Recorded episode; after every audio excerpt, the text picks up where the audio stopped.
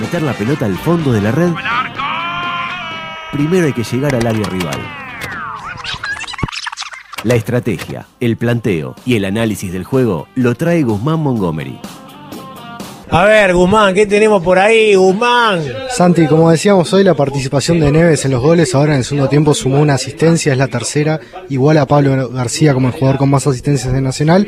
Y buenas noticias en el rubro de goles, Pablo García llega a dos, Santiago Rodríguez llega a dos, Vecino llega a dos, entonces se van sumando a la lista y no esa dependencia que tenía tanto Nacional con Vergesio. Nacional llega a 19 goles, pasó a Rentistas por uno, es el equipo más goleador del campeonato, y por el lado de Cerro tiene 8 goles a favor, solo uno más que Boston River, que es el equipo con el peor eh, saldo de goles a favor, 16 goles en contra, igual a Liverpool como el equipo más goleado del torneo, así que un equipo que le cuestan las dos facetas del juego. En los goles esperados que hablamos ayer, eh, Cerro venía con 7,27 y tenía 7 goles a favor, o sea, iba, iba en lo que marcaban los números y en los goles en contra tenía un esperado de 10,89 y tenía 11 en contra. Entonces, están los números, no es un equipo que rinda ni por encima ni por debajo de sus posibilidades, está un equipo que está rindiendo mal. Por el lado nacional, es un equipo que ofensivamente está rindiendo muy por encima de lo que se esperaba. Se esperan 11 con 81 goles y tenía 14. Hoy llega a 19, hay que ver cuánto era. Creo que hoy es un partido con un alto número de goles esperados. Y tenía un esperado de 11 con 47 en contra y tiene 11 goles en contra, así que es un poco lo que se espera. Algo más que me gustaría agregar, Santiago Rodríguez es el jugador con más regates por partido nacional, tiene 9 con 42, lo sigue Pablo García con 8 con 52. Son, dos regateadores, ¿no? Dos jugadores muy desequilibrantes y por el lado de Cerro lo que decíamos, un equipo que tiene muy pocos pases, es el que menos hace por partido en el torneo y una posición del 41%. Solo lo superan eh, con menos eh, Cerro Largo y Fénix. Es un equipo que creo que tiene mucho para mejorar y hay que ver qué pasa con el técnico ahora en estos días, que ya está muy cuestionado, quizás esta derrota eh, le cueste el cargo. no creo que sea el problema eh, Rebete igual en Cerro. Algunos futbolistas son reflexivos, ordenados, sin apelar a estridencias ni lujos innecesarios. Algunos comentarios también. también. Por decir fútbol presenta el comentario justo de Santiago Díaz. Santiago Díaz. Bueno, además de, además de justo, voy a tener que ser rápido, porque en realidad ya eh, se nos va a terminar la transmisión, porque tenemos hasta y media nada más, y, y son prácticamente y 20. Nacional se encontró con un partido muy raro, porque no son muchos los equipos que le plantean el golpe por golpe, ¿no? Es cierto que Nacional tampoco es un equipo que domine los partidos en demasía, no ha sido así en el campeonato, pero tampoco eh, se ha encontrado con tantos equipos que le jueguen de esta manera, ¿no? Que lo vayan a buscar tan arriba, que le presionen tan arriba y que le den tanta facilidad para contragolpear, para las transiciones ofensivas. Y fue lo que se encontró hoy. Y yo creo que se acomodó bastante bien a eso, porque en realidad en el primer tiempo es cierto que Cerro le generó algunas ocasiones, el partido terminó empatado uno a uno, Cerro le generó algunas ocasiones, bastantes, tres o cuatro atajadas de, de además el gol de penal de, de Michael Cabrera, pero Nacional, en realidad si uno mira el partido de otra perspectiva, tuvo ocho chances de gol. Además del gol, tuvo ocho chances de gol en ese eh, primer tiempo. Y no se retiró ganando porque en realidad Formento parecía un superhéroe. Atajó, no sé, siete, seis pelotas que parecían imposibles. Le pegaba la pelota en todo lado, parecía que tuviera un imán y que la pelota eh, terminaba siempre en el, en el cuerpo del arquero de, Cerro. Por eso digo, para mí es interesante lo de Rebetia porque el análisis que hace Rebetia es nosotros tenemos que ganar porque el empate no nos sirve para nada eh, para salvarnos del descenso. ¿No? Eh, y él entonces agarra y dice, bueno, vamos a buscar el golpe por golpe, vamos a buscarlo, vamos a intentar y vamos a ir al frente. Está bien, es un análisis que se puede hacer y es correcto, pero analizando el partido, lo normal eh, hubiera sido que en ese primer tiempo Nacional se retirara con victoria.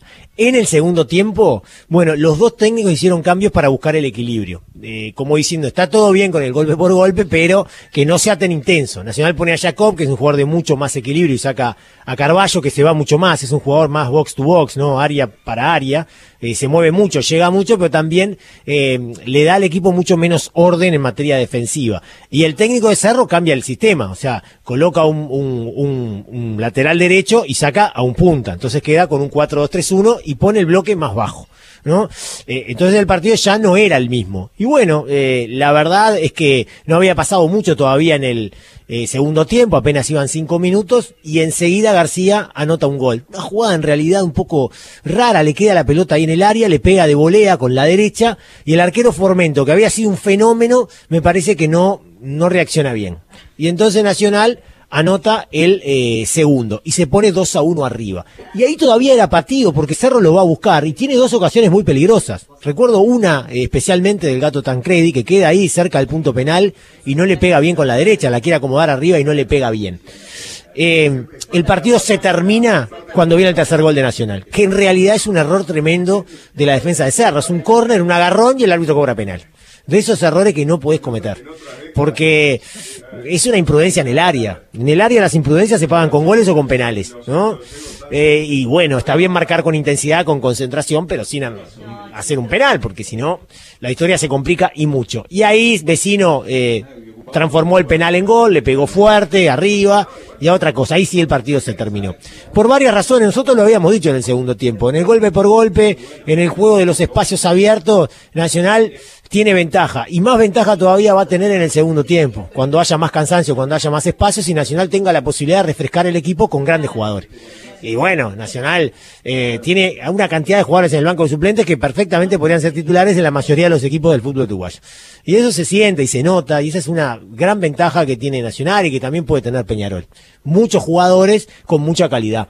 Y además Cerro ya no tenía no tenía la, la, la, fuerza de antes, ya físicamente no le daba y anímicamente también. Fíjate vos, te hacen el tercero, faltan, no sé, 25 minutos, te cuesta mucho te cuesta mucho, es muy difícil, ¿no? Eh, arrancar. Y además cuando las piernas ya no te responden de la misma manera. Y la verdad es que los últimos 25 o 20 minutos fueron de, relleno, con un Nacional que recuperaba y prácticamente cuando iba hacia adelante quedaban en superioridad numérica sus delanteros. Era cuestión de que, de que embocaran. Erró un penal el Santi Rodríguez, después vinieron dos goles más, ¿no? Este, uno de Santiago Rodríguez, otra vez en esta ocasión de cabeza. El primer gol de Nacional también había sido él y después el Botija Cartagena, que tiene 18 años, que se había mostrado con una buena figura en el sub-17 y que hoy entró y metió un gol con pierna derecha con un remate cruzado que colocó entonces de esta manera el quinto de, Nacional. Para Cerro, bueno, lo del primer tiempo, las intenciones, la idea de ir a ganar los partidos porque si no, no le da para, para zafar. Vamos a ver si mantiene esta tesitura el técnico o cambia un poco, veremos si la mantiene, qué resultado le da.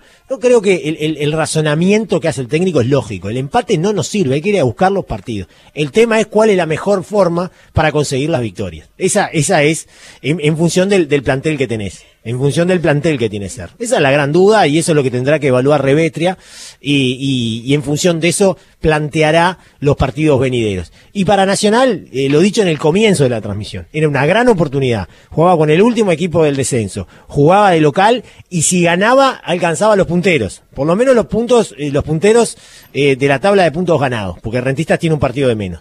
Y bueno, importantísimo. Tenía una gran oportunidad y la tomó el equipo tricolor, que ganó 5 a 1 y de esta manera se subió a la punta del torneo de apertura después de superar un pésimo arranque. ¿no? Eh, en las primeras fechas Nacional no estuvo nada bien y ahora, eh, como quien no quiere la cosa, fue mejorando lentamente, consiguiendo los resultados y subiéndose a la punta del campeonato. El fútbol se escucha distinto. Escucha distinto. Subí la radio.